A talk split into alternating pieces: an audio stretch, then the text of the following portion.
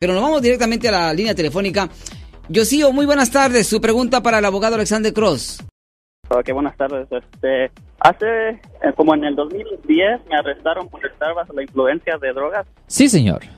Este, entonces, ah, me metieron al, a la cárcel un día, al otro día salí. Me pidieron a cortes, yo fui a las cortes, al principio estaba yendo a cortes y todo. Entonces me me, tenía dos cargos de, lo mismo. Sí, Me quitaron uno y me dejaron otro.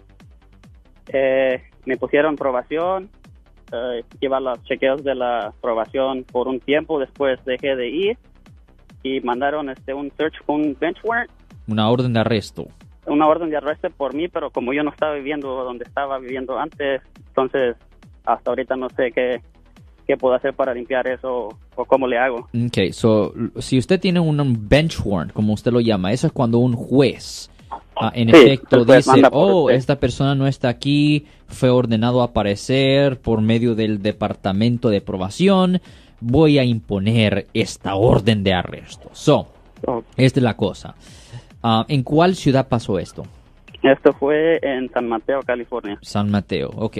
So, esto se tiene que arreglar en la corte de Redwood City.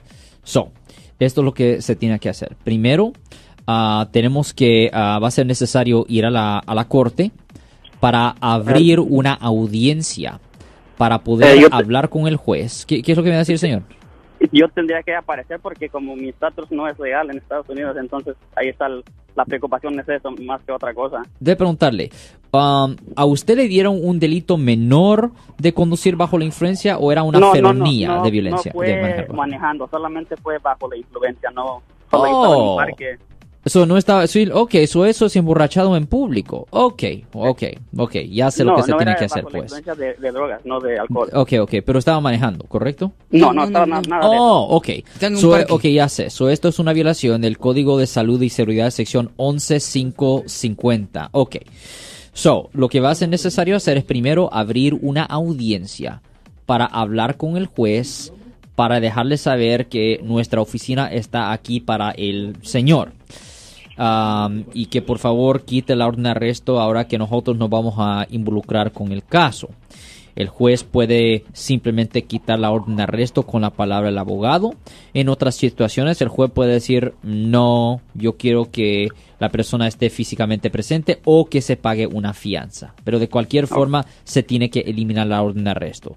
Ya que se elimine la orden de arresto, tenemos que manejar el caso como que si fuera un caso nuevo tenemos que ordenar copias del reporte de la policía y cualquier otra evidencia física que ellos tengan.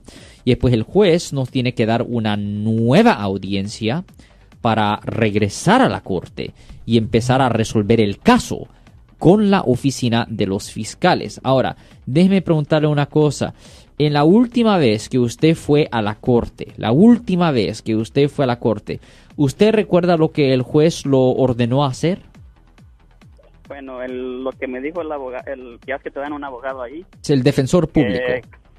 que me que, que, me dijera, que yo dijera, no, no, ¿cómo se dice? Cuando no te pones ni te ni te ni te opones al, al, a la orden que te dio el juez. Sí, es un no me opongo, correcto. Ajá, entonces eso fue lo, lo único que me dijeron. De ahí para allá me mandaron a corta a clases de, ¿cómo se dice? De drogas, para los donde te hablan de drogas. Entonces yo no fui y eso fue por lo que mandaron el, warrant. So, eso es lo que va a ser necesario hacer, es pedirle al juez que le dé a usted una referencia. Se llama en inglés un referral. Y la idea es ver si ellos estuvieran dispuestos a dejar que usted continuara con el programa. Ahora, yo sé que muchos años han pasado y es posible que usted ni necesite el programa a este punto. Pero, simplemente para satisfacer a la corte, muchas veces se le puede en efecto pedir al juez que le dé una referencia para hacer o terminar el programa. Y si el juez está dispuesto a darle a usted una referencia para hacer o terminar el programa, si usted termina ese programa, muchas veces se puede regresar a la corte después de que se termine el programa para que hasta le voten los cargos. Y muchas veces esto resulta en que le voten los cargos para que en el futuro ese registro de estar bajo la influencia de drogas no le afectara por razones de agarrar trabajo, aseguranza, préstamo, vivienda o por razones migratorias, señor. Ok. Ya. Está bien. El proceso ¿será entero. Un caso muy, en tu experiencia, es un- ¿será un caso fácil? ¿Será un caso No, es algo que definitivamente nuestra oficina hemos eh, ha resuelto varios de esos casos. Es una Ok, cosa que hemos hecho, eh, hecho muy comúnmente. Lo hemos hecho en varios condados, pero eh, estamos familiarizados, obviamente, con el condado de Santa ah, de San Mateo. no- Sí, señor. Yo no aparecer en corte porque, you know, el miedo de que, ya está aquí, entonces para... Well, para no, así no como trabaja, porque tiene que tener que la corte de ah, San Mateo, la que está en Redwood City, es corte del estado, no es corte federal, es corte del estado. So, Pues ellos no lo van a... He oído muchos casos de que la gente llega allí y después al otro día, o la migración llega por ellos o cualquier cosa y los deportan. No, así no es como trabaja esa corte.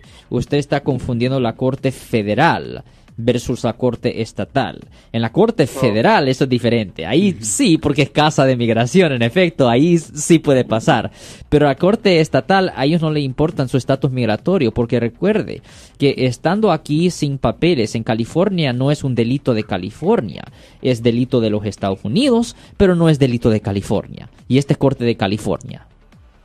¿Y ustedes tienen oficinas en- aquí en esta área para acá, Absolutamente, denos una llamada al 1-800-530-1800 y le damos una cita. Nosotros estamos en el condado de San Mateo, por ejemplo, en la, en la corte de Redwood City, estamos ahí como tres, cuatro veces, cinco veces la semana, todas las semanas. Es una Oh, cosa muy frecuente que manejamos. Una señor. pregunta, abogado. Si Josio, yo puede ir hoy, hoy, eh, ¿usted le puede dar una cita para hablar con Josio? Ya, definitivamente, que si él nos da una llamada inmediatamente, la secretaria le puede dar una cita ahorita, inmediatamente. Anote este número de teléfono, mi estimado Josio. Por favor, y llame inmediatamente cuando colguemos, pues llame usted a la secretaria y pida urgentemente hablar con el abogado Alexander Cross el día de hoy. El número de teléfono para que hable y haga su cita, 1-800-530-1800. 1-800-530-1800. Muchísimas gracias y pórtese bien, que nada, nada cuesta. Cuídese mucho, mi estimado Josio. Yo soy el abogado Alexander Cross. Nosotros somos abogados de defensa criminal. That's right. Le ayudamos a las personas que han sido arrestadas y acusadas por haber cometido delitos. Si alguien en su familia o si un amigo suyo ha sido arrestado o acusado, llámanos para hacer una cita gratis. Llámenos para hacer una cita. Ese número es el 1-800-530-1800. Estamos aquí en toda la área de la Bahía. 1-800-530-1800. Y como siempre, por casos criminales, casos penales, damos la primera cita gratis en nuestra oficina. Siempre estamos aquí todos los martes y viernes a las 12 y 35 respondiendo a sus preguntas con respecto a los casos penales. Y también nos pueden hacer preguntas en nuestra página de Facebook Live. Doctor Alex, abogado de nuevo, 1-800-530-1800, Marco. Bueno, vamos a llamada telefónica, pero ya fuera.